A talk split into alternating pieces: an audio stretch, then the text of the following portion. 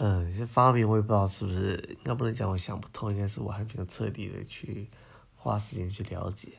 但是我一直很想要知道，就是，就是呃，一个从电脑的一个最基础的运算的的规则，它是怎么延伸出去到整个机器彼此之间的互动、机器学习网还有网络，它这之间的一个关系。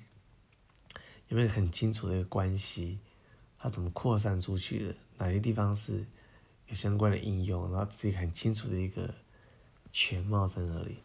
那这样你就可以很能够很快速的理解，还有了解每一个不同的知识，它在这整个体知识体系里面的位置所占据的角色。